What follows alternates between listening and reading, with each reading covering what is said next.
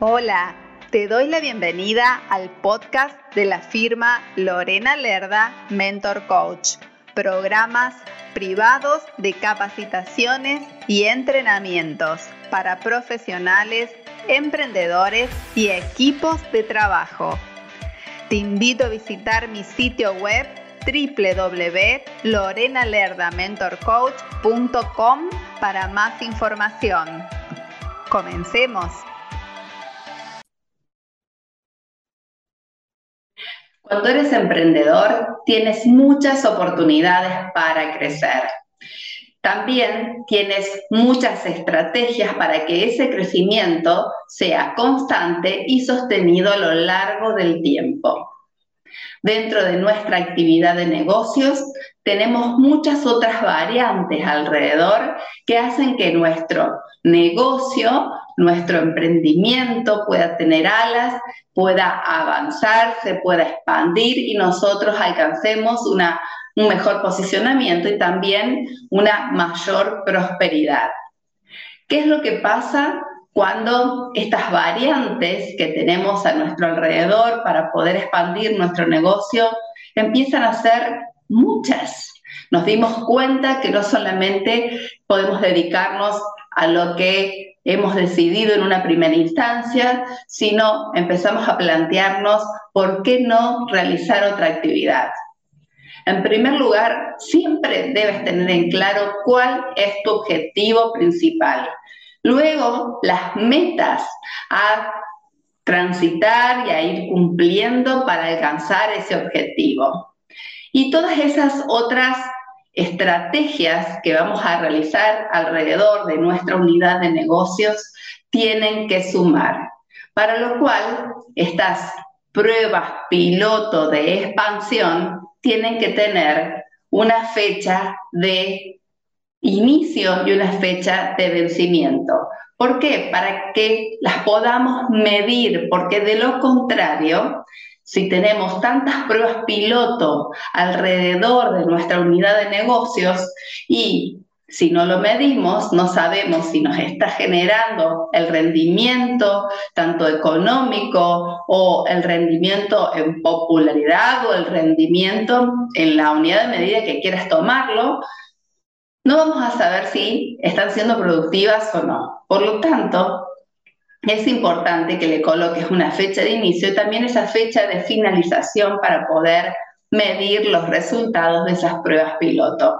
Porque muchas veces ocurre que estando en el transitar, estamos haciendo un poquito acá, un poquito allá, un poquito allá y un poquito allá, perdemos de vista nuestro objetivo principal y también ocurren pérdidas de, en primer lugar, de energía, pérdidas de recursos y también pérdidas de tiempo. Y eso hace que nuestro negocio, en vez de crecer y mantener ese crecimiento sostenido, lo se estanque o empiece el declive. Así que tenlo en cuenta. Para todo esto tenemos que aprender a utilizar unas herramientas que el día de hoy te las voy a compartir para que puedas avanzar en pos de tu objetivo lograr el crecimiento que estás queriendo, conseguir la prosperidad que estás buscando, pero también saber decir stop a aquellas pruebas pilotos que no te rinden.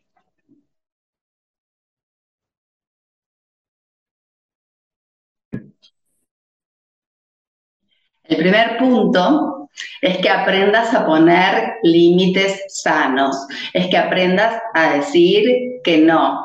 Cuando tenemos estas pruebas piloto nos relacionamos con otras personas y debemos expresarnos con asertividad, porque ese no que le estamos diciendo no es un no a la persona en sí, sino es un no que nos permite cuidar nuestros intereses, es un no que nos permite expresarnos con claridad y hacerle entender a esa otra persona con la cual estamos interactuando en este piloto que no es un no hacia ella, sino es un no a la propuesta que estábamos trabajando eh, conjuntamente.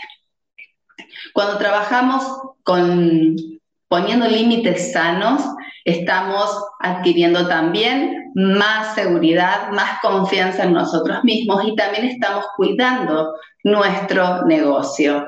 ¿Quién mejor que tú va a cuidar a su bebé? ¿Quién mejor que tú va a cuidar a su proyecto? Y esto es muy importante que lo tengas en claro. Por eso es muy importante la comunicación asertiva. No debes expresarte con agresividad ni tampoco con pasividad. Estás custodiando tus intereses. Entonces, di claramente cuál es tu opinión, cuál es la decisión que ya tomaste y a partir de allí se pueden generar nuevas posibilidades tanto para tu negocio, incluso para esa relación interpersonal que en este momento no está siendo muy productiva, pero sí puede serlo el día de mañana. Siempre deja las puertas abiertas. El segundo punto es que no cedas el timón de tu negocio a nadie. Existen relaciones donde una de las partes a veces suele ser más controladora y te puede estar diciendo que no es el camino correcto, que eh, seguramente si incorporas tal o cual cosa te irá mejor, que si vas por, en vez de por allí, vas por aquí, también te puede generar otras oportunidades. No digo que te cierres a la opinión de otras personas, al feedback de un otro, porque eso nos permite pegar una revisión de, nuestra, de nuestro accionar y tal vez encontremos posibilidades de mejora continua y me parece excelente. Pero no entregues el timón de tu negocio a aquellas personas que externamente a veces quieren controlar tu actividad.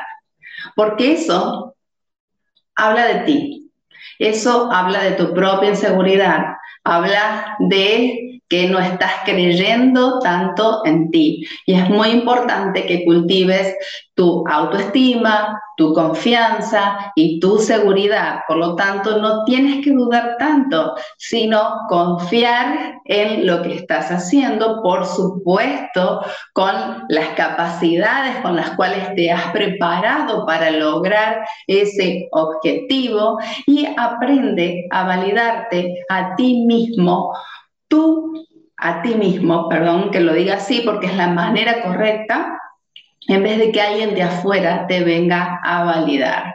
Eso te va a fortalecer muchísimo y te va a permitir avanzar a paso firme, a paso seguro y no interesa que vayas corriendo. Yo siempre digo, vamos sin prisa, pero sin pausa. Y si es necesario parar, revisar el recorrido, realizar ajustes, lo hacemos. Pero sigue estando al frente, ahí en el timón de tu negocio, que eso te va a llevar a ese lugar donde siempre soñaste. Esto tiene mucho que ver con el respeto. Si tú no te respetas a ti mismo, un tercero puede venir a irrespetarte, queriendo darte estas órdenes, estos controles sobre tu propia actividad. Y te parecerá tal vez sencillo, y muchas veces por ser sencillo no lo vemos en la vida diaria, y ocurre muchísimo. Y es ahí donde se frustran muchos emprendedores a la hora de llevar adelante su unidad de negocios. Se afecta el merecimiento, se afecta la confianza, se afecta hasta la alegría de emprender en sí mismo, por lo tanto, la prosperidad se trunca.